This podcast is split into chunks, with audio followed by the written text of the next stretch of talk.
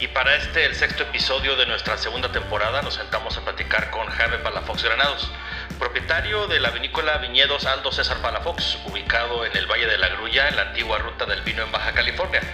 Platicamos de su historia familiar en el Valle de Santo Tomás, el comienzo del proyecto vinícola y cómo esa zona y las uvas que han seleccionado han definido los vinos que producen. Ven, vamos a platicar.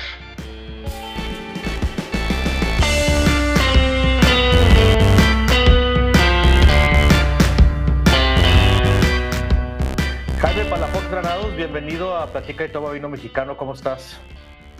Daniel, muy bien, muchas gracias. Un gusto, un gusto tenerte aquí con nosotros el día de hoy para platicar eh, desde Ensenada, Baja California, y nosotros estamos ahorita aquí en nuestras oficinas en Monterrey. Eh, pero con un gusto enorme. Eh, para quienes no te conocen, Jaime, este, dinos un poquito rápido este, quién eres y cómo llegaste a este mundo del vino mexicano. Mira, yo empecé en el vino por una cuestión familiar y de gusto personal. Familiar porque mi familia, eh, desde mis tatarabuelos, crecieron en el Valle de Santo Tomás. Mi mamá nació en el Valle de Santo Tomás y han estado vinculados con ese valle desde fines del siglo XIX, más o menos 1875 aproximadamente. Mi tatarabuelo está, ahí está en el, Panteón de Santo es muy chiquitito, falleció ahí en a fines de 1935 aproximadamente. Entonces toda la familia está vinculada con eso. Yo, sin embargo, soy abogado y pues en Ensenada viví muchos años, pero también he vivido fuera de Ensenada bastantes años, más de 20. Y en algún momento mis hermanos, mi hermano Aldo, mi hermana Mónica y yo vivimos fuera de Ensenada, pero en, tuvimos el interés en regresar a Ensenada porque todos vivíamos, yo vivía en Washington, D.C., eh, mi hermano estuvo en Monterrey y luego estuvo en Texas A&M, eh, una maestría de agronegocios. Mi hermana estuvo en, Monterrey también, pero también estuvo en España, en Suecia. Finalmente nos dieron la oportunidad de estudiar. Y en esa oportunidad, después de tener muchas cosas que vimos en el mundo y que nos gustaba el tema de los vinos, mi hermano decidió en el, hace 23 años, 97, decidió que en lugar de quedarse a trabajar eh, en Texas y tal vez en Monterrey con HEB en aquel momento, que lo había becado, eh, decidió regresar a Ensenada. Y cuando regresó a Ensenada me avisó, yo estaba en Washington, me dijo, me voy a Ensenada y además me voy porque quiero, dar, quiero darle eh, hacia adelante un negocio, un proyecto, ni era negocio en ese momento, de establecer viñedos en una zona. Yo le pregunté que si dónde, pues, Guadalupe era una zona conocida, pero nosotros estamos en la zona de Santo Tomás, y él escogió La Grulla. La Grulla es un vallecito que está, ahorita les contaré, al norte de Santo Tomás y al sur de Ensenada, 35 kilómetros al sur de Ensenada. Yo estaba en Washington, decidimos hacer un pequeño proyecto que tomó mucho tiempo.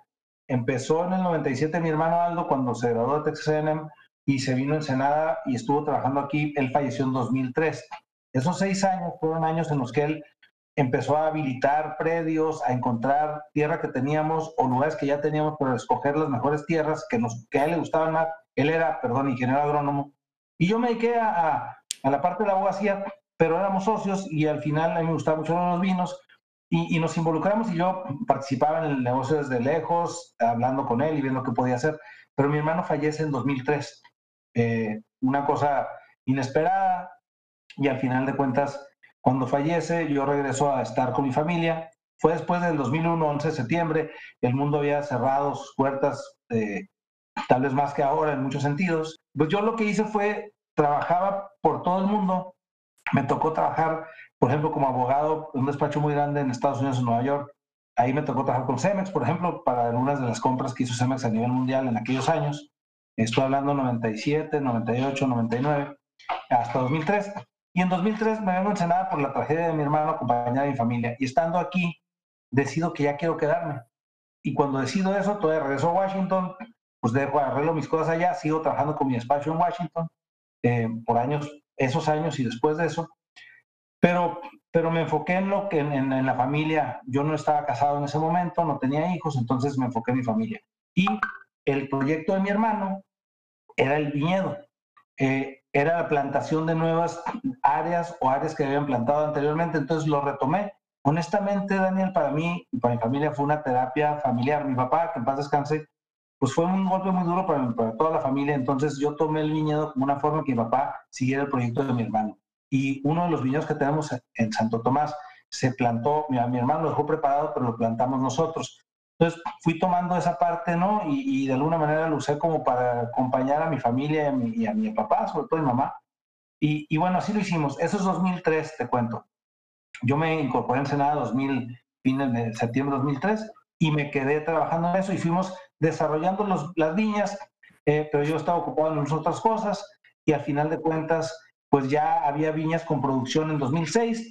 Eh, mi papá decidió que él quería también ayudar a la gente alrededor en la zona de La Grulla y Santo Tomás. Entonces, entre 2003 y 2006 hicieron una cooperativa de productores pequeños, eh, donde pusimos un poco de dinero cada quien y, la gente lo que hacía, en vez de comprar la uva, la vendían a 300 dólares la tonelada, la uva, mi papá se las pagaba 600 en un pacto donde la mitad de la uva la vendían y la otra mitad la vinificaban. Total que, que en, 2000, en, en 2003 nos integramos al proyecto y ese proyecto hacemos plantaciones, recuperamos viñedo y en 2006 hacemos la primera vinificación. Se hace una cooperativa de la antigua ruta del vino, ahí se produce una añada de nosotros eh, y de varios productores de la zona. Esos productores son MD Vinos, Manuel Delgado, que está en el mercado, Santo Domingo, de Mesa, eh, nosotros, Villarino, Marina Flores, que tiene eh, Flores de la Jusco, eh, en aquel momento empezó ya los Félix de, que está en San Vicente también, varios productores que empezaron a vinificar y de esos proyectos muchos ya los conoces, están surgiendo en la zona de ese tiempo. Nosotros tomamos eso, eso en 2006, hicimos una inversión importante para recuperar las cosas. Te digo, yo en lo personal, pues soy abogado, pero este tema del vino me apasiona, me gusta y lo que hemos hecho es tratar de desarrollarlo en una zona que tenía una historia, un contenido histórico importante. El objetivo de mi hermano, que es la razón por la que lo hicimos inicialmente, era recuperar un área que estaba económicamente deprimida en aquel momento. Eh, no había mucho trabajo en esa zona, en, estoy hablando hace 17 años, más o menos 17 años. Y finalmente eh, de eso fuimos constituyendo los proyectos que tenemos. Hoy por hoy tenemos una vinícola que eh, el año pasado, mira, yo en 2009 hicimos 5 mil litros de vino, el año pasado hicimos 95 mil, eh, más o menos 130 mil botellas. El proyecto que tenemos es para hacer, va a poder hacer hasta 250 mil botellas. Prácticamente todo es con viñedo propio. Eh, tenemos plantadas 42 hectáreas, casi 43 este año hectáreas de viñedo. No todo está en producción aún. Entonces, finalmente, pues es un proyecto muy, de un cariño muy especial con la tierra y con la zona, ¿no? Eh, no sé si me pediste una, una contestación corta, pero te doy una muy larga. No, perfecto. Y de hecho, este, eh, nada más por, por si no había quedado medio obvio el asunto, eh, es por eso el, el, el, hecho de que tu hermano es quien lanza todo esto, es por eso que el, el viñedo se, y la bodega se llama como el que tiene el nombre de tu hermano. Cuando en 2000 en 2008 ya tenemos un producto que vender, ya hay un viñedo que, que, cosechar, ya se recuperan muchas de estas viñas y entonces tenemos que decidir cuál es el nombre de la bodega. Yo le puse el nombre de mi hermano. Mi hermano tenía una persona moral que tenía por un negocio que estaba poniendo y entonces dejamos su nombre en la bodega. Me pareció que al final de cuentas todo este inicio tiene que ver con eso, ¿no? Él tenía un gran cariño por la tierra, un gran cariño por esa tierra, un cariño que se reflejó desde que mi hermano, que era menor que yo, tenía 7, 8, 10 años de edad. Había ocasiones que íbamos de vacaciones hacia el sur de la península y mi hermano decidía quedarse la Semana Santa en el rancho, literalmente con un amigo, con un ranchero cuidando el rancho, en lugar de irse a las playas al sur de Baja California de vacaciones. O sea, él, él le encantaba eso. Entonces, al final de cuentas, hicimos esto y pues hoy por hoy tenemos una vinícola que, que, ahí vamos haciendo productos que nos gustan. Eh, si fuera un vino eh, fuera de México, se llamaría, en California se llama State Wine, porque finalmente es uva, es uva propia. Eh, no vendemos uva, nunca hemos vendido uva. Entonces, básicamente es vinos hechos con, con vino propio, que te dan oportunidad de tener más cuidado con, con la calidad. No todo el mundo lo hace, no es fácil, porque además es una inversión más más importante y de tiempo sobre todo, pero, pero es algo que hemos intentado. Y ahí vamos, fíjate. Hoy por hoy hacemos en la vinícola seis etiquetas. Tenemos dos de blanco, una de rosado y tres de tinto. Eh, vamos a probar una de ellas. Los vinos solo para decirte cuáles son. Tenemos un blanco que es pionero blanco, que es un Chenin blanco en 80% con Chardonnay, un 20%, eh, fermentado en, en, acero inoxidable, no tiene barrica, y que es nuestra etiqueta más reciente prácticamente. Tenemos ya que es un Chenin Blanc 100%, eh, fermentado en barrica y añejado a lo largo de hasta nueve meses, depende del año. Eh, y tenemos un rosado natural que es una historia muy particular. Cuando empezamos en la zona que te decía esta cooperativa, nos dimos cuenta que en la grulla y la parte sur, como son viñedos más viejos que en el resto del estado, había mucha uva misión. Misión también había otros, otros varietales de los que se trajeron hace muchísimos años. Entonces, la misión no sabíamos en los noventas de dónde venía. Ahora ya sabemos que es Listán Negra, que es un vino de Jerez, una uva de Jerez. Y entonces pues le buscamos cómo hacerlo porque mi papá quería que no desapareciera esa uva en la zona porque era parte de nuestra historia. Intentamos la vinificación en 2006 eh, con un vino que no sabíamos ni siquiera que era uva Genéticamente eso se descubrió ya después en, España, eh, porque por la filoxera no había patrón genético y se descubrió en una de las islas españolas un patrón genético similar. Pero bueno, al final logramos hacer un vino y Lulú Martínez Ojeda, que es nuestra enóloga desde hace años, eh, mi papá la convenció de intentar ver qué hacíamos con el misión e hicimos un rosado de uva misión, que es un rosado natural. Los otros tres vinos son tintos, hacemos Pionero Tinto, que tiene ya en el mercado desde el año 2011, estamos ahorita cerrando la MTR 19, y tenemos Eufonía, que es un producto que realmente lo tenemos en la vinícola y lo hacemos para una cadena de restaurantes en la Ciudad de México, es nuestra etiqueta, pero es un exclusivo para ellos. Tributo, que es la etiqueta comercialmente que hacemos desde hace más tiempo. Tributo ha tenido diferentes uvas, Cabernet y Merlot, ahora tiene Tempranillo y Syrah. Creo que vamos a probar Marijá en un momento, que es el que, que hemos platicado, es este Chenin Blanc fermentado, ¿no? Sí, aquí yo tengo, aquí yo tengo el Marijá, pero fíjate que antes, eh, platícame un poquito más del Valle de la Grulla este, porque es muy interesante, por un lado, que, bueno, mucha gente no sabe, eh, al sur de Ensenada se encuentra lo que se le domina la antigua ruta del vino. Este, sí, exacto. Exacto. Y el Valle de la Grulla, como tú dijiste ahorita, se encuentra eh, a 35 kilómetros al sur de Ensenada y unos cuantos eh, al norte del Valle de Santo Tomás. Exacto. Pero, ¿qué, ¿qué, tipicidad tiene o cómo es el Valle de la Grulla?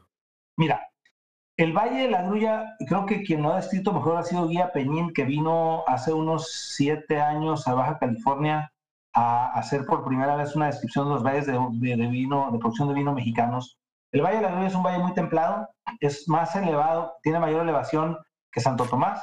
La elevación promedio debe estar como en 180 metros, más o menos. Está al final, si tú ves la bahía de Ensenada, es una bahía que está rodeada de pequeñas montañas. Eh, y esas montañas tienen aperturas que dan donde la brisa llega a ciertos valles. Al, al noreste está lo que es Santo de las Minas y toda Valle de Guadalupe, y después sigue Valle de los Palmas y Tecate.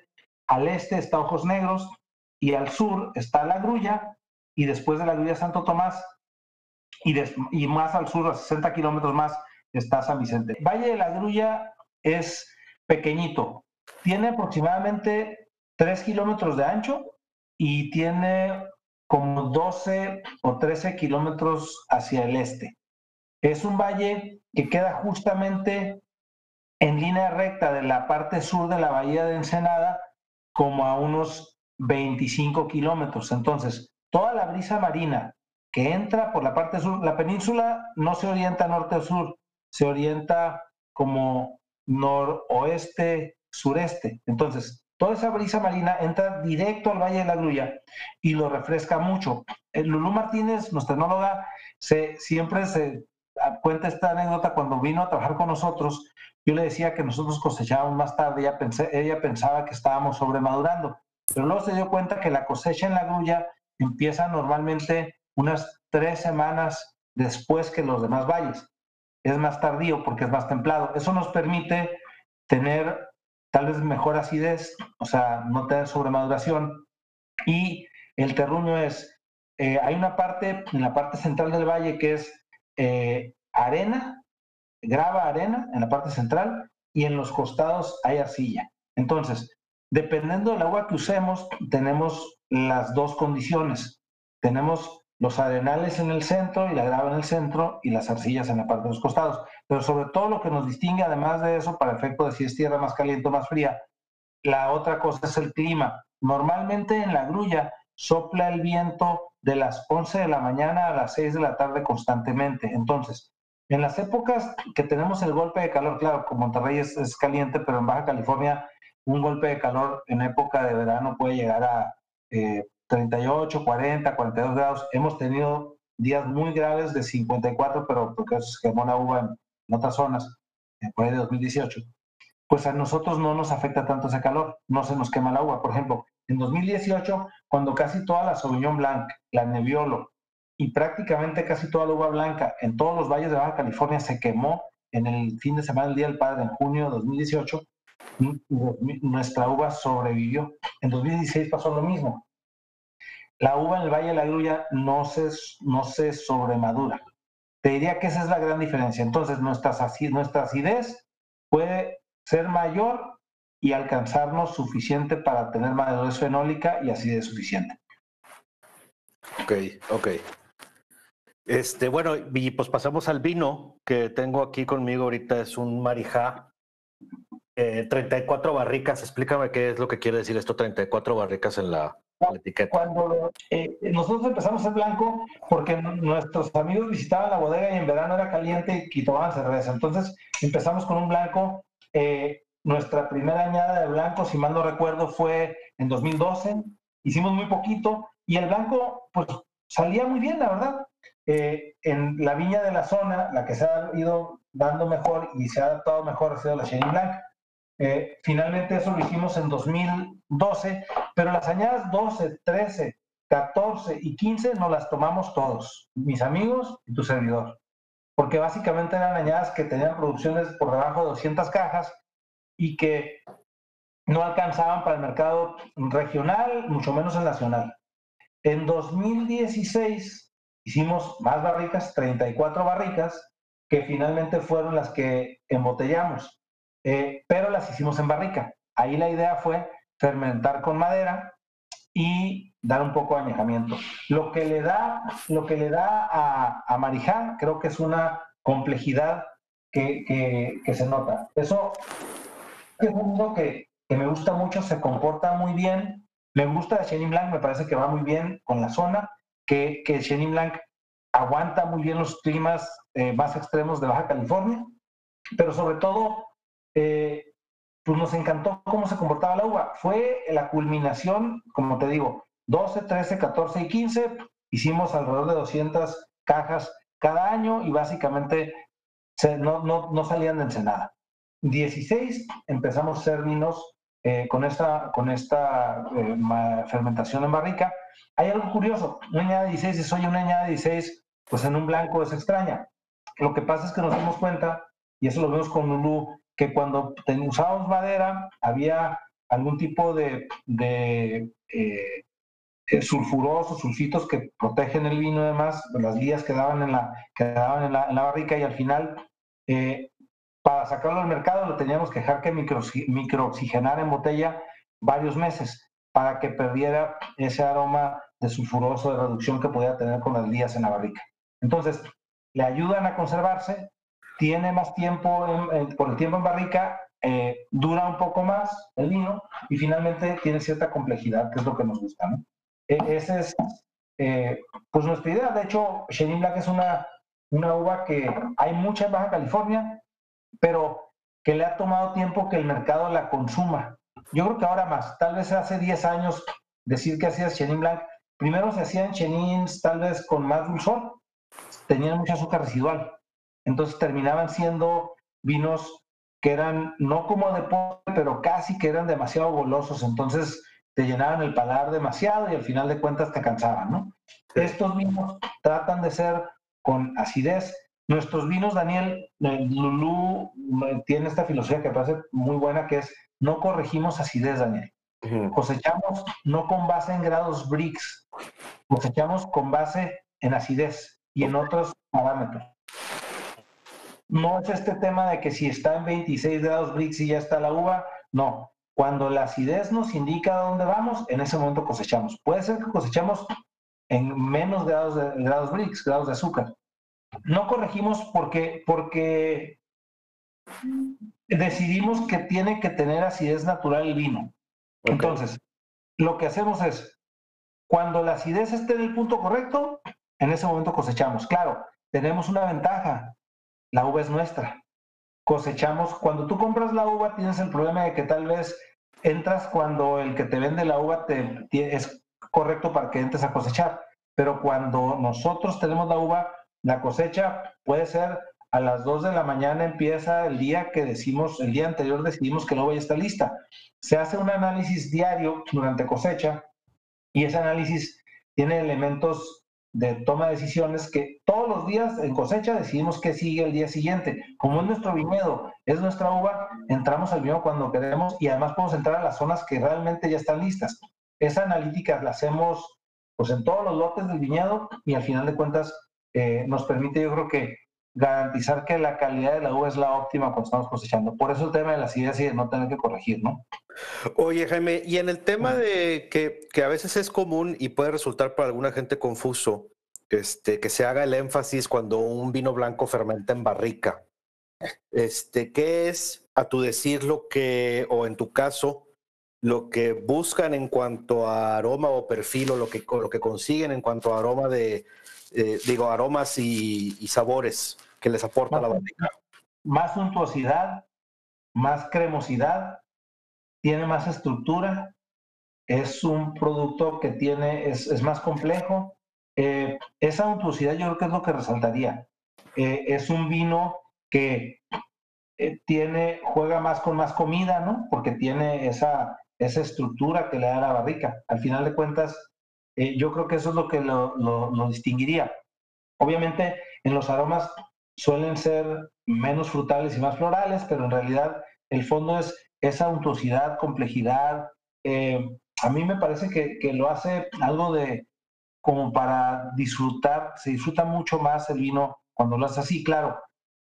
Tienes el, el, los vinos más frescos en blanco que hacemos son mucho más frutales, esos aromas, ya sabes, más tropicales. Eh, aquí no, aquí esos, esos aromas se van, se van eh, modificando y van transmutando a otros, donde en realidad lo que tienes es pues un vino mucho más complejo, ¿no? Un vino más serio. Eh, ah, es, es lo que yo te diría que, encontramos en Marijá. A, mí me encanta, la verdad. Es algo que hicimos, te digo, nos lo estuvimos haciendo cinco años, para, cuatro años para tomarlo nosotros y en el quinto año lo empezamos a vender fuera de, de la bodega, ¿no? Pero eso es lo que estamos buscando nosotros. Muy bien, la verdad ahorita yo lo estoy disfrutando mucho y como aquí ya empieza a hacer calor, este, se está convirtiendo en algo muy agradable. Mira, yo creo, Daniel, que el tema del blanco y el rosado en México es lo que debemos tomar normalmente. Yo sé que hay muchas historias, tal, ya sabes, ¿no? Todos estos dichos del tinto respecto al blanco. En realidad, nosotros lo que tomamos acá en cuanto empieza el calor en abril y termina en septiembre es blanco y rosado. Es lo que tomamos todo, la mayor parte del año. Porque yo supongo, igual que el resto del país, en un lugar que es caluroso, es lo que quieres tomar. Un vino tinto a, temperatura ambiente en un restaurante, si no estás tomándolo rápido o no está la refrigerado lugar, pues cambia la temperatura muy fácilmente y, se afecta, ¿no? Es demasiado, se calienta muy rápido. Sí. Yo creo que también eh, ahí el, el tema es que debemos tomar más blanco y más rosado. Yo creo que los blancos que se pueden hacer en Baja California, sobre todo con chinín, son buenísimos. Se puede hacer muy buen blanco. Nada más que tenemos que tomarlo más. Y además es un vino más fácil de tomar, ¿no? O sea, es un vino que puedes... Todo, mira, ahora que estamos exportando, nos damos cuenta en Estados Unidos que en Estados Unidos la gente llega a un restaurante o llegaba al restaurante y dice, pide una copa de chardonnay, una copa de vino blanco antes de decidir qué va a tomar. Antes de comer, pide un blanco. Ah, y de ahí ya después pido qué botella voy a pedir, tal vez un tinto. Pero el blanco es, un, es algo que introduce a, tomarlo así. Y además en muchos casos, yo lo veo por en casa, mi esposa, sus amigas, lo que se toma en la casa, lo que abren cuando van a visitar, lo que degustan, son blancos y rosados. En casa, en tu casa, siempre tenemos blancos fríos, porque es lo que, lo que rápidamente alguien toma. Tal vez los tintos, depende del tipo de tinto, pues sean otro tipo de producto, tal vez no sea, no sea tan, tan fácil de tomar, pero los blancos sí. Yo creo que los mexicanos debemos aprovechar más eso, debemos explorar más esa posibilidad y dejar a un lado los clichés de que el blanco, quién toma el blanco y por qué lo toma, ¿no? sí, totalmente. Y aparte en el tema, eh, si nos fuéramos por el conocimiento generalmente aceptado acerca de maridaje, pues la cocina mexicana eh, tendería a maridar mejor con vinos blancos. Claro, estoy de acuerdo contigo, totalmente. Este, por el simple hecho del picante. Claro, estoy de acuerdo contigo. Es, al final de cuentas, yo creo que, que eso es lo que tenemos que tomar conciencia. Mira, el trabajo que tú haces, Daniel, y que has hecho, y este amor que tienes y pasión por el vino mexicano, que yo lo conozco desde que te conocí, con este ánimo de hacer el festival, y, y bueno, y con toda esa audacia para hacer el festival, porque te acompañamos desde el primero y, pues me acuerdo ahí que no era, hiciste grandes cosas. Yo me acuerdo que te felicité desde el primer lugar, estabas todo preocupado por pues, todas las cosas que no habían quedado como tú las visualizabas. Pero la verdad es que tú eres una persona apasionada del vino mexicano, como muy pocas que yo conozco en este sector, porque los que estamos en el negocio nos apasionamos tal vez de pequeños, probamos vinos en casa, mi abuelo hacía vinos, eh, tal vez nos mezclaban con otra cosa para poder probar vinos acostados chiquito, ¿no? De, menor de edad, ¿no? Incluso. Pero en tu caso, te has apasionado por este sector y, y, la verdad es que yo creo que lo que la gente que como tú opine y, y presente al público y le haga valorar, ayuda mucho a que el mercado mexicano siga creciendo en conocimiento de lo que se puede hacer bien en México. yo creo que estos vinos, Marijá es uno de ellos, esto, un chenin, barrica, fermentado, caray, estamos hablando de vinos que realmente son competitivos en cualquier mercado.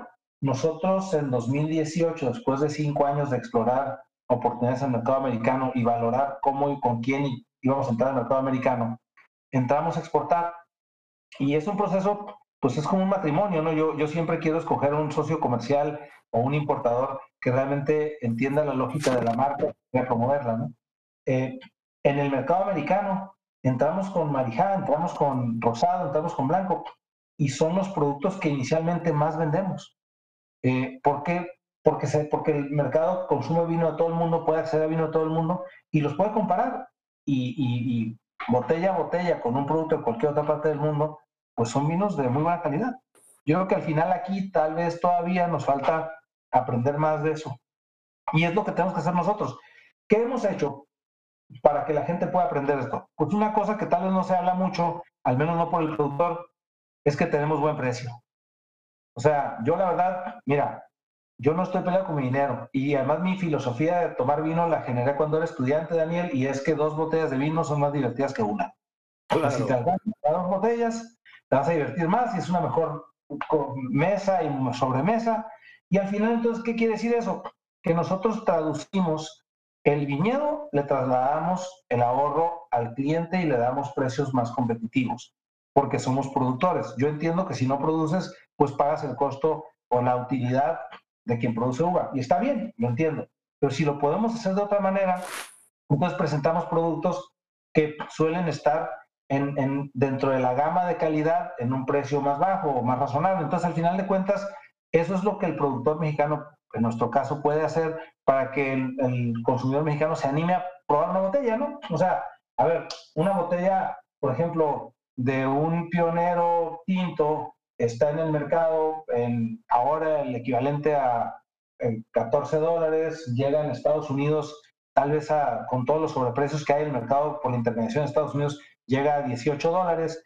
Pionero Tinto lo calificó Wine Spectator en diciembre, en la primera valoración de vinos mexicanos, que no se los mandamos, ellos lo compraron en Napa porque lo vendemos, eh, en 88 puntos. Entonces, un vino de 18 dólares en el mercado americano, de 88 puntos con Wine, Spectator. O sea, estamos haciendo cosas competitivas. Yo creo que eso es lo que hay que hacer. Pero claro, esto es como la religión, cada quien tiene la suya. La mía es esa.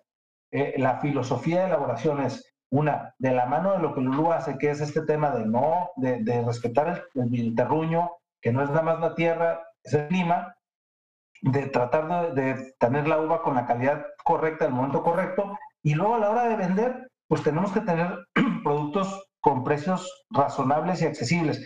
Eso es bien difícil, ha sido difícil para nosotros el mercado mexicano, porque a veces no se valora el vino no por su calidad, sino por su precio, y se cree que porque una botella es muy cara es mejor que una que es más barata. Y la verdad, yo creo que hasta cierto punto, si lo puedes hacer, los vinos son muy competitivos. Y voy a hablar en, dólares para hacer como comparar con el mercado americano. Los vinos competitivos de 30, 35 dólares en el mercado americano son grandes vinos, ¿no? Si ya entras de 70, 80 dólares, ya puedes hablar de cualquier cosa, ¿no? Eh, pero me refiero a que eso es lo que tenemos que hacer para el mercado mexicano. En esta época, con lo que estamos viviendo, con lo que viene, desafortunadamente, que fue inesperado y además eh, no intencional, pues lo que va a haber que hacer es hacer productos que la gente pues acceda a tomarse pues en precios que le sean más cercanos a su posibilidad, no porque no tengan el dinero, porque lo van a cuidar. O sea, el mercado mexicano tiene que adaptarse al productor mexicano a que pues, la gente tenga más por su dinero, ¿no? Yo creo que, no sé, yo, yo, yo creo que tal vez esté hablando de esto con alguien que, que, lo entiende perfectamente bien, pero es una filosofía que hay que, que hay que seguir. Claro, para eso, Daniel, necesitamos tener un mínimo indispensable de producción. O sea, hay economías de escala. Claro. A veces, este, a veces el tema este se vuelve muy delicado eh, y, y, y, siempre hay un reclamo, o pareciera que siempre existe un reclamo al productor nacional acerca de que los vinos son muy caros. Y hay toda una gama de razones, y acabas de mencionar una de ellas, que es la economía de escala. Es muy difícil hacer algo a un precio competitivo si no estás produciendo después de cierto volumen, por no decir imposible. Claro, y, eso, y aquí hay dos cosas en la producción, y todo esto te digo, eh, cada quien tiene su forma de ver las cosas, pero evidentemente en el sector de producción pues hay, hay bodegas que son artesanales, pequeñas, pero si vamos a entrar al mercado nacional o si vamos a exportar, pues los que queremos hacer eso, los que, que eso es parte de lo que nos motiva, pues yo creo que tenemos que buscar la forma de que seamos competitivos. Y, y no es que seamos tan grandes, la verdad, nuestra producción de 130 mil botellas es una producción que para una, por ejemplo, toda proporción guardada de Napa sería una vinícola chiquita, pero es una, es una producción que permite ya la economía de escala. Yo creo que arriba de 10 mil cajas el mundo cambia, arriba de 120 mil botellas. Abajo de 120 mil botellas pues es complicado, es difícil, se va peleando un poco más. Entonces, arriba de ese volumen, ¿qué vas a hacer? Pues tienes que producir algo que pueda llegar a más personas. Claro, lo podría hacer disminuyendo JEPs también, o sea, hay muchas formas de, hacerlo, pero pues es una cosa que no va a lograr, es difícil que quieras, quieras quitar impuestos en este momento más, ¿no? Yo creo que es importante ser más, más eficiente en tu forma de producir, ¿no? Claro, es más eficiente el que produce la uva porque puede automáticamente eliminar el costo de intermediación de alguna manera, ¿no? Claro, este, y además de que te, te permite tener un mejor control de la calidad y como consecuencia, eh, ya independientemente del valor final del, del vino, eh, pues tener una mejor relación calidad-precio, que al final del día, más allá de si cuesta 100, 200, 300 o 1000 pesos la botella, creo que es lo que sientes que recibes a cambio lo que te hace pensar si el vino es particularmente barato o caro. Claro, sí, sí, claro, estoy de acuerdo contigo. O sea, es más por tu dinero, ¿no? O sea, ¿sabes qué? Me llevé una buena impresión, me gustó y el precio fue, entonces el precio se vuelve razonable, ¿no? O sea, siempre tiene que ir la calidad por delante y si el volumen te permite la economía de escala, entonces de la calidad le seguirá un precio razonable. O sea, no es una gran calidad, pero la pienso pensar porque digo, ay, caray, es que mira, eh, fui, estuve en una bodega o, tuve un vino que me regalaron en una bodega de Burdeos en Margot y resulta que lo compraron a 27 euros en Margot y que sí lo tengo que guardar 5 años, pero, pero al final de cuentas, pues 27 euros siguen siendo 35 dólares y entonces, ¿no? O sea, los comparables entonces suelen ser más complejos. Si vamos a tener productos locales a un mercado que además ha sido fiel y ha sido la espina dorsal, la columna vertebral de este crecimiento que tenemos, vamos dándole productos que les sean de buena calidad primero y accesibles. Yo creo que en México quienes han logrado hacer eso siempre son exitosos. El mercado mexicano aprecia que le des cosas buenas y bien hechas y, y razonable en precio. Ah, yo creo que al final del día es como un restaurante también. O sea, al final del día lo que quieres sentir es que no te están estafando. Más allá de cuánto cueste, es la experiencia fue, valió los 200, 300, 500, 1000, 3000 dólares, lo que sea que haya sido. Este, en algún momento te toca comprar vinos o probar vinos a todos. Y esto es no, no solo porque te toca, sino porque te conviene probar vinos desde los que valen un dólar hasta que los, digo, hasta donde el presupuesto, pero hasta los más caros posibles porque te da un, un, este, un espectro de, de opinión más amplio, de saber dónde están las cosas, ¿verdad? Y qué, qué, qué te ofrece. Yo a la gente que me dice, oye, es que a mí me gustan los vinos y que es un, me menciona algún vino en particular y que sé que es un vino particularmente barato, barato, y le digo, pues estás en el cielo, ¿qué más quieres? Si ese es el vino que te gusta, pues qué mejor que te salga barato. No, bueno, y además hay una cosa en los vinos como toda la vida. en Baja California, creo que una buena parte de México le debe a Padre Quino su primera o segunda experiencia con vino en, en, su vida. Y entonces es como en, en, Italia, los Chiantis, ¿no? Los estudiantes toman también bruscos y Chiantis porque es barato y accesible, ¿no? Y los Chiantis más caros que los ambruscos. Pero aquí tomamos Padre Quino, o sea, y luego le llegabas con un florero a tu mamá, ¿no? De regalo, al final de cuentas. Y, es y sí, y todo el mundo puede criticarlo, pero ¿sabes qué? En Ensenada, los gente de mi generación, el 90% que probó vino empezó probando, o 95, Padre Quino. Y bueno, después aprendimos otros, otros productos, pero está bien aprendimos a tomar vino. Y es parte, ¿no? O sea, tienen una, digo, digámoslo de esta manera, tienen una, una tarea, por decir, todos, creo que de entrada te hace bien empezar por vinos así de sencillos y así de, de simples como esos, y de los llamados vinos de entrada, te hace perfectamente bien. Y si te vas a, a adentrar en este mundo, que es muy complejo, pues poco a poco vas a ir avanzando y esos vinos se van a quedar atrás, pero cumplieron una función cumplieron la función de, traerte, de, de, alguna manera este, invitarte y enamorarte a entrar a esto.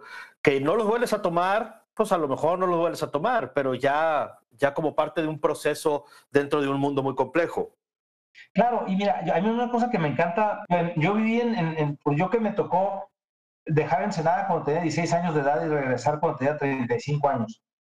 Y que en ese inter noté lo que pasa en las mesas en los restaurantes. Primero hay mucha más oferta gastronómica, pero, pero exponencialmente más, de mucha mejor calidad, pero además las mesas, incluso en lugares que tal vez te vendan una súper buena hamburguesa, papas fritas, te ofrecen vino. Y tienes vino, entonces tienes gente, o sea, yo, nosotros vemos nuestro consumidor local, y sí, claro, hay gente de 40 para arriba, pero hay muchísimos de 25 a 35, o sea, hay mucho consumidor joven en Ensenada que abre botellas de vino que les son accesibles. O sea, ya estamos, tenemos producto en el mercado, no solo nosotros, otras bodegas, que tienes producto en restaurante que puedes tener bodegas, eh, bodegas que presentan productos por el orden de 200, 300 pesos, poquito menos, ¿no? En, con muy buena calidad. ¿Qué estamos haciendo? Bueno, eso que vemos en Ensenada, claro, aquí está el vino y es donde se hace la mayor parte del vino de México, pero nosotros también hemos aprendido, nosotros también estamos aprendiendo a disfrutar este producto y claro, aquí la ventaja es que tenemos 500 etiquetas para probar durante todo el año y podemos ir, pero eso mismo tiene el mercado mexicano. Algo que hemos logrado hacer que no se hacía hace 10 años es que los precios a veces se volvían, había mucha intermediación que encarecía el precio en ciertas ciudades. Y yo detecto ahora que realmente ya no ese encarecimiento y el precio del vino en Culiacán es similar al precio del vino en Mazatlán y es similar al precio del vino en Monterrey. O sea, entienda, tal vez el precio era igual. Había ocasiones, yo me tocó ver en ocasiones que llegaba a ciertas ciudades medias del país y los precios estaban distorsionados porque había intermediación. Y entonces subían artificialmente. Hoy por hoy ya no. La verdad es que los precios, además de la venta en línea y el e-commerce, que va a ser algo súper importante, porque te permite acceder al producto en tiempo real prácticamente. Tú lo ves, ves cuánto cuesta, puedes comparar, lo pides y en menos de cinco días y ahora probablemente sin pagar flete vas a tener el, vino en tu casa. En el caso de nosotros estamos intentando algo que es algo que se hace en Estados Unidos, que es una especie de, se llama ya club de vinos, pero lo que estamos haciendo es intentando, mira, hay productos que ya están en el mercado porque al mercado sacamos las añadas que, las añadas que vamos eh, liberando y luego se van agotando y entra la siguiente. Pero también es cierto que cuando vienes a la bodega, tenemos ciertas añadas que ya tenemos embotelladas y que están ahí esperando para liberarse. Entonces tú puedes venir, como has venido a nuestra bodega, y probar eh, Pionero Blanco 17, pero también está el 18 y el 19. Oye, qué rico está, me gustó este. Pues bueno, lo que estamos empezando a hacer nosotros es presentar a esa especie de cliente que, que, le gusta nuestro producto, que se acerque, que trate directamente con nosotros, que tenga acceso a esas añadas que no hemos liberado. No porque sean las, en el caso del tinto tal vez sean como los library wines, ¿no? Los vinos de biblioteca, los vinos guardados. Pero también hay los blancos que son los que todavía no salen o que tú ya los probaste. Y dices, oye, a mí me gustó porque, claro, cuando haces vino de terruño, haces vino de añada. Por eso, en ciertos lugares del mundo, pues una añada es mejor que otra porque las condiciones climatológicas modificaron la forma de que, el vino salió, ¿no? El, el, estilo del vino. Entonces, puede ser que te guste más la añada 18 que la 19, pero en el mercado está la 18. Este, este, esta nueva línea de directo al consumidor la estamos generando, la vamos a generar precisamente para poder darte toda la gama del producto, que lo pruebes. Tal vez hagamos, oye, te mando una caja que tiene estas etiquetas prueba y luego, oye, este me gustó, ok, puedo hacer pedido especial de esto. ¿Sabes qué va a pasar, Daniel? Que si nosotros nos ponemos las pilas con esto, claro, va a pasar primero en ciudades más grandes y en ciertos mercados, pero vamos a empezar a vender directo al cliente. Entonces, no hay tanta distorsión de precio, hay más acceso a cosas específicas. Conforme te va gustando algo, puedes preguntar si ya lo tienen o si está disponible, tal. Yo creo que, claro, tiene que ver con un tema de que el costeo va a tener que ser de manera que, no sé, tengas pedidos de una caja de dos botellas y que lo hagas cada cierto tiempo, que te lo manden en abril y en diciembre para que no esté caliente y no, no te va a cobrar por el flete frío, ¿no? En caja fría. Al final es accesible. Eh, y ahí, ¿sabes qué vamos a hacer? poder construir un mejor mercado del vino mexicano, porque nuestros clientes van a poder comprar sin, sin, sin, sin variar los precios con, con, el, con el distribuidor. O sea, el precio no varía, pero varía el acceso a la añada, por ejemplo, ¿no? O sea, claro. tú, usas eso, vas a poder tener ese que me gustó, ahí está guardado para que yo lo pueda comprar, ¿me explico? Sí, totalmente. Y sabes que el, eh, ahora con, esto que nos pasó de toda esta cuarentena que ha sucedido este año, eh, que, creo que el comercio electrónico en, México eh, recibió una patada este, de, de, de avance porque no eh, nos vimos forzados a... Y esto presenta, como bien dices tú, tú una oportunidad para productor y cliente estar en contacto directo todo el tiempo y lo que eso puede significar en beneficio de ambos, desde para el cliente una reducción de precios, para el productor una, eh, un aumento de sus márgenes, este, porque precisamente porque estás evitando una distribución. Y ya cada quien decidirá cada cuánto y cómo y qué, y qué sube y qué, qué, vende y todo, ¿verdad?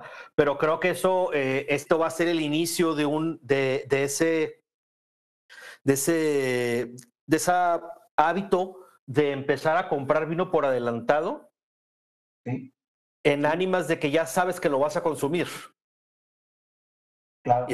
porque creo que una de las cosas que nos hemos dado cuenta, bueno, ahora que estuvimos todos guardados en casa y empezamos a consumir más y todo, yo creo que hay gente que, y ante a veces problemas de que hubiera temor de escasez de algo, como sucedió con la cerveza en algunos lugares, o de que fueran a cerrar o que no pudieras ir, y entonces decir, bueno, pues voy a pedir de una vez tres o cinco o diez.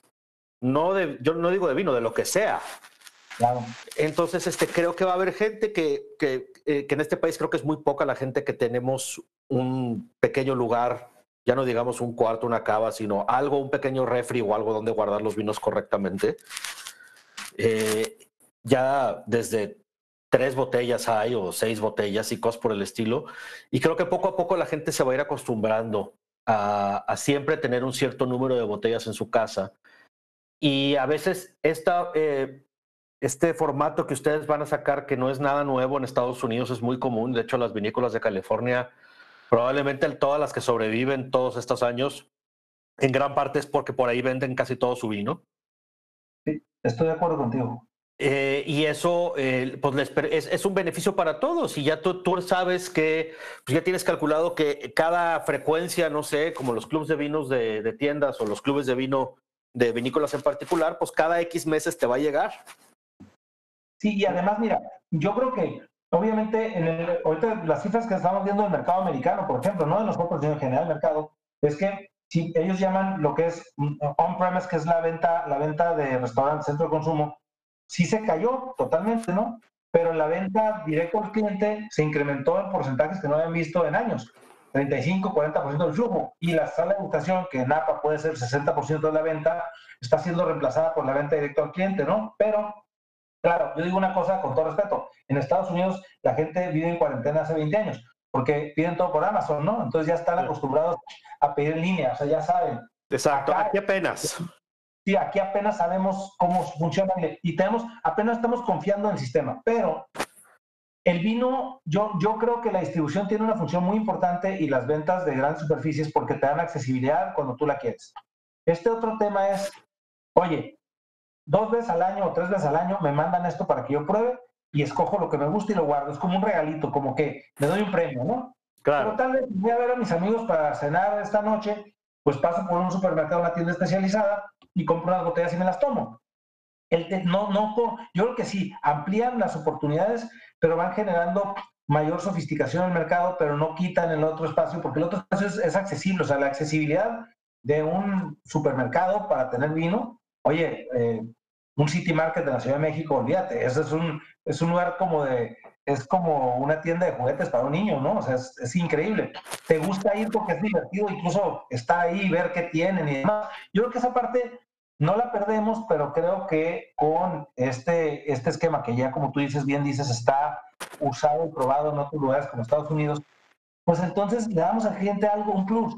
O sea, si el cliente ya nos visitó, conoció el lugar, le encantó el producto, ya lo prueba, pero quiere probar lo que tenemos o quiere volver a probar lo que experimentó en aquel momento que nos visitó, tal vez no encuentre la añada que tiene, la, que estemos en el mercado no es la que él conoció, o tal vez era un rosado que no está en la tienda en Monterrey, pero está en línea y le llega en cinco días y le llega al mismo precio y no le cuesta el flete.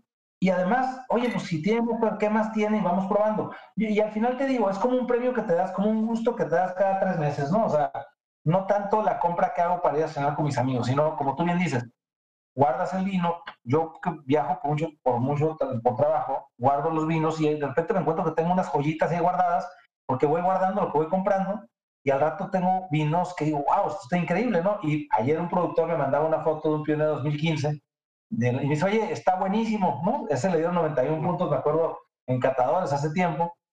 Y yo te digo, y tengo como tres cajas o en una bodega guardadas ahí que las tengo guardadas, es lo que quedó. Eh, finalmente, esos son los gustos que te vas dando. Como tú decías, empiezas con un producto de entrada de gama y uno va aprendiendo qué le gusta y cómo me gusta probarlo, ¿no? Y bueno, y eso como todo en el vino es compartirlo con alguien, ¿no? Es con tus amigos, ¿no? Con tu familia, en fin. Es lo más rico, salvo uno que otro vino que cada quien tendremos por ahí que a lo mejor te, te, gusta tanto o esperas que te gusta tanto que programas que esa no la quieres compartir con nadie. Pero, pero el resto de las botellas de tu vida siempre van a saber mejor cuando las compartes con alguien. Yo tengo unos amigos que de hace muchos años que son con los que me siento, que no son productores de vino y no, a otras cosas, pero con los que me siento cuando podemos, no sé, tal vez cada par de meses y probamos cosas que tenemos ahí y es el, el encontrar que encontré, mira lo que encontré y mira qué bueno está y además el compartirlo nos da, pues esa es la vivencia del vino, ¿no? Esa es la experiencia de esa botella que me tomé en ese momento y cómo me sentí. Exactamente. es lo que hay que hacer con vino, yo creo. Y digo, y esa parte es lo que hemos ido haciendo, igual que muchos productores. O sea, nosotros nada más venimos a tratar de rescatar una historia familiar de una zona donde empezábamos produciendo vino para autoconsumo, que yo me acuerdo mi abuelo, sus hermanos, eh, hacían vinos, ¿no? Eh, eran vinos pues que hacían una barrica que tal vez lo usaron 800 veces, ¿no? Y, y que pues ya no aportaba mucho, pero era lo que había en la zona una zona que era agricultura de subsistencia, donde el vino era algo que hacías porque tenías vino para cuando pasaban tus amigos y abrías una garrafa y, probaban, ¿no? En la zona. Ahora hacer algo que realmente le da valor a la gran calidad de uva que tenemos acá y que nos permite compartirlo con mucha más gente. Mira, yo creo que mucho, yo creo que mucho de lo que hacemos ahora, esta generación de productores en el tema del vino en Ensenada, es que estamos compartiendo algo que le damos gran valor.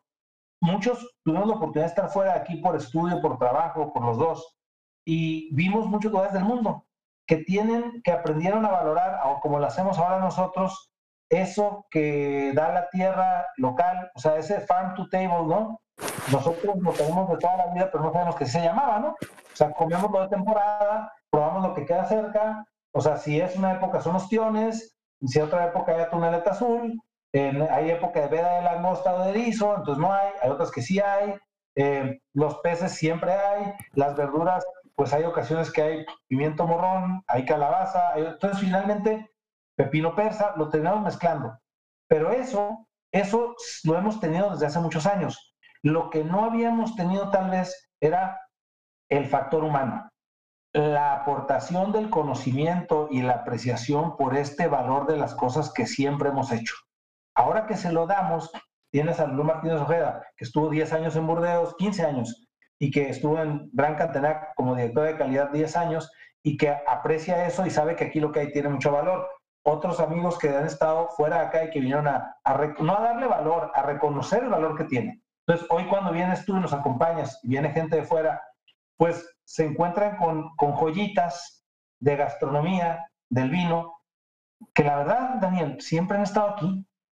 O sea, aquí comemos langosta, debe ser una broma de chiquitos, pero si tú manejabas hacia el sur de la península y llegabas a un restaurante, una fondita, a la carretera, te decían, es que nada más tenemos langosta porque era lo que sacaban en la, en la costa y lo, que había. No había carne de res, porque una vaca en el desierto no dura mucho, ¿no? Sin comer. Pero, pero había langosta, o había bulón, o había almejas de diferentes tipos. Entonces, eso que estamos compartiendo ahora es el resultado del factor humano, que es la persona que reconoció el valor de lo que ya teníamos. Ahí hay mucha gente que lo ha hecho. Tú conoces a Benito Molina, ¿no? que todos lo conocemos, pero muchos chefs que fueron reconociendo lo que aquí había y lo fueron dando a conocer. Ahora, lo que ahora hacemos es tratar de llevar eso un paso más allá, llevártelo a tu casa, mandártelo, que lo puedas tener. Oye, no puedo salir de mi casa, pero me acuerdo que estaba bien rico ese vino que probé. Híjole, pero no puedo ir, ¿no? Ah, bueno, pero te puedes meter en línea y lo pides directamente, te lo enviamos, lo pruebas, ¿no? O sea, al final de cuentas, yo creo que todos tenemos que aprender a hacer eso un poco más en México y creo que lo vamos a ir haciendo con esto. de la crisis hay que hacer, hay que lograr oportunidades, ¿no? Y esa es una de ellas, Claro, pues toda crisis presenta toda una gama de oportunidades y creo que sí, el ir descubriendo lo que tenemos en casa, como ahorita tú mencionabas, que lo común que es eh, en esas zonas comer ciertas cosas que para nosotros, por ejemplo, en Monterrey, pues es, es, realmente un lujo comer langosta. O ya no digamos langosta, langosta de la calidad que comen allá ustedes, ¿verdad? Este, y así es en diferentes partes del mundo. Y a veces es bien padre encontrarse con vinos como los eh, que producen ustedes, este, y particularmente porque aparte de ser eh, amables para tomar eh, y, ricos para disfrutar y compartir, también hay un, tema al que tú hablaste ahorita que es el, tratar de tenerlos a un precio un poquito más accesible de lo normal. Este, de tenerlos, un vino que probablemente estaría eh, en otra ocasión, en el rango de los 500 pesos, a lo mejor está más en el rango, lo puedes ofrecer más en el rango de los 350 o por ahí. Y eso yo creo que ayuda mucho a la gente a seguir experimentando y seguir poco a poco, porque es nada más poco a poco conforme empiezas a gastar más en vinos. Y si de repente en, te topas con pared en, un, en, cierto cierta eslabón de dinero, pues ya te, niegas a subir. Pero cuando empiezas a ver y empiezas a tocar que hay ofertas de vinos y hay vinos que están en precios bajos, que son muy buenos, pues eso te va animando yo creo que a probar más. Claro, y, aquí en el vino lo que hay que hacer es hacerlo cotidiano, hay que probar más, hay que, obviamente tiene un componente de salud incluso, pero hay que, hay que ir probando más. Yo creo que acá, ahorita que te escuchaba, este tema de, de, la oferta con un precio razonable, con, un, con una, digamos, con una oferta de valor mayor, ¿no? O sea, mayor, más por tu dinero. Eh, creo que ha ido funcionando y ha pasado, ¿eh? Claro, no es que el productor no quisiera hacer vinos en precios razonables, lo que pasa es que la economía de escala finalmente se impone. O sea, mira, lo que hemos hecho en estos años, sí, en estos años lo que hemos hecho es, hemos invertido mucho en crecer la volumen y calidad de la producción. Eh, yo hace, hasta hace un año fui participé, bueno, participo todavía, soy vicepresidente del Sistema de Producto de Baja California. En 2012 logramos una inversión con gobierno federal de 2012 a 2019 del orden de 600 millones de pesos en equipamiento, de los cuales el gobierno federal puso como una tercera parte. Y ahí entraron 56 bodegas, o sea, puede ser, te puedo mencionar todas las que has tenido en tu programa prácticamente, que son de Baja California, que han participado. Pero ¿qué fue lo que pasó? Que la gama, la posibilidad de invertir rápidamente con ese auxilio federal en un momento estatal, permitió que se invirtiera más en infraestructura. Me refiero tanques, todo lo que te limita a crecer. Y entonces, cuando entró este volumen de inversión, pudiste aumentar volumen de producción también y pudiste aumentar calidad. Entonces, si tú ves lo que ha pasado en las añadas del 10 al 19, vas a ver aumentos de calidad y, mejoramiento de precio relativo al dólar, ¿no? En proporción. Y ahí lo vas a ver, no por el tipo de cambio nada más, pero incluso antes de este último cambio del tipo, finales de 2019.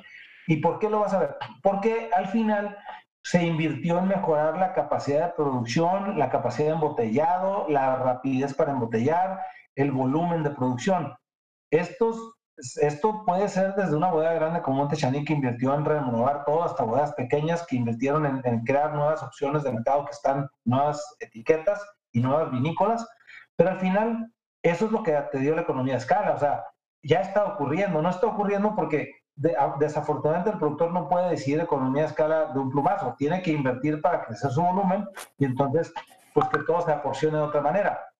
Eso pasó, nosotros, ahí me da mucho gusto hablar de eso porque cuando yo empecé a participar, en aquel momento recuerdo mucho a Hans Backhoff, escudero, que paz descanse, papá de Hans y un gran amigo, que fue el que me propuso para ser vicepresidente del Sistema Producto BID porque dijo, bueno, ya tenemos, elegimos a todos, yo era representante del Valle de la Grulla en el Consejo Estatal, y dice, bueno, necesitamos un buen abogado para que aquí nos ayude, y me hizo, ahí me, propuso y me hicieron vicepresidente en aquel momento, en 2012, o 11 creo, y al final lo que empezamos a hacer es organizar a los productores para que pudieran acceder a ciertos programas de gobierno que había y públicos, donde pudimos concentrarnos en mejorar lo que en ese momento se detectaba, que era que teníamos que mejorar calidad e incrementar volumen. No me refiero a las grandes bodegas que ya lo tienen, sino a las pequeñas bodegas que todavía estaban surgiendo.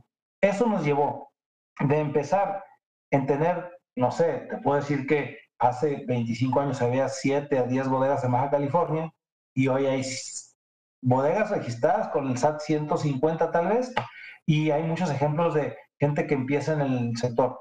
El crecimiento ha sido exponencial. Entonces, esos números pues se han hecho, afortunadamente en nuestro caso, en una simbiosis con trabajo de gobierno, pero con mucha organización del sector. A mí me tocó participar nada más, pues como 2011, 2019, y la verdad es que eh, el resto del tiempo, pues uno se ocupa en otras cosas, pero, pero eso me da mucho gusto, porque mucho del crecimiento, te puedo decir, 56 bodegas que fueron partícipe y beneficiarias de ese esfuerzo. Y ese esfuerzo se refleja ahora en el mercado, ¿en qué? En mejor calidad, mayor volumen y mejor precio. Eso es lo que está ocurriendo, claro, eso estamos hablando de, ¿cómo se dice? Dicen a veces que es como la política, dicen que es como las salchichas, ¿no? Todo mundo quiere comerse la problema quiere saber cómo se hacen. Pues aquí así lo hicimos. O sea, invertimos en el sector. No, es romántico el vino, pero es importante la realidad de la producción, del incremento de la calidad, de, de ser serio en lo que hacemos. O sea, es, es, hay que, es un alimento, eh, necesita inocuidad, necesita tratamiento correcto, necesita condiciones de frío, condiciones químicas, laboratorios, trabajo, que lo haga que sea un buen producto. ¿Sabes por qué nos ayuda eso además? Además de precio, calidad, porque nos ha permitido ingresar fácilmente al mercado de exportación, porque nos hace competitivos, nos ha permitido llegar al mercado americano y entrar con relativa facilidad, curiosamente. O sea, no se nos cuestiona la calidad del vino mexicano que está exportándose. Tal vez no somos, somos chiquitos, vendemos en ciertos lugares. Nosotros estamos ahorita eh, el nuevo restaurante Thomas Keller en Napa, de nuevo, de noviembre de 2018, la calenda, nos tiene por copeo pionero tinto, tiene marijá, nos sirve allá, y rosado natural. Eh, Rick Bailey en Chicago tiene muchos restaurantes, nos tiene por copeo en varios de ellos. Eh, Lores Becerra en, en, Santa Fe, Nuevo México, en, en Sazón, que es un restaurante de comida mexicana, en Nueva York, en Minnesota, estamos en Popol Vuh, en Minneapolis, pero muchos lugares. Entonces, entrar al mercado nos ha funcionado, pero si no hubiéramos tenido calidad y precio, no hubiéramos entrado, Daniel. O sea, eso es un beneficio adicional, ¿no? Y el mercado mexicano, que es nuestro consumidor fiel, que nos ha permitido crecer, pues está beneficiando de eso, al final de cuentas, ¿no? Cada vez tiene un mejor producto, un mejor precio. Claro, pues sí, este, y, creo que e, es siempre, y sobre todo el mercado, eh, cuando es joven como el mercado mexicano, pues va a ser sensible al precio, más sensible de lo normal. Y entonces, este, el poder ofrecer una eh, mejor calidad, relación calidad-precio, pues es, siempre va a ser este, algo positivo. Sí, y, ahora también, también poco a poco desarrolla la sensibilidad a una buena calidad. O sea, me refiero, tenemos que ser exigentes entre nosotros mismos como productores de que la calidad no disminuya, que siempre vaya mejorando, ¿no? Eso se refleja de muchas formas. Se refleja en el método de elaboración, se puede reflejar en, en o sea, en la, filosofía atrás de cómo elaboras el vino. Eh, hay muchas cosas, cosas que se pueden detectar, pero eso, lo hermoso del vino es que cada consumidor lo va probando por su propia cuenta. Por más que obviamente hay calificaciones, puntajes, que son referentes importantes para alguien que no conoce algo nuevo y lo quiera probar, después del puntaje de que eso te anima a, comprar una botella o a pedirle a ordenar una botella en un lugar, pues finalmente tú lo pruebas y ves qué es lo que te gusta. Y el, lo hermoso del vino es que tú vas conociendo cuáles son tus gustos, ¿no? Y escogiendo y seleccionando.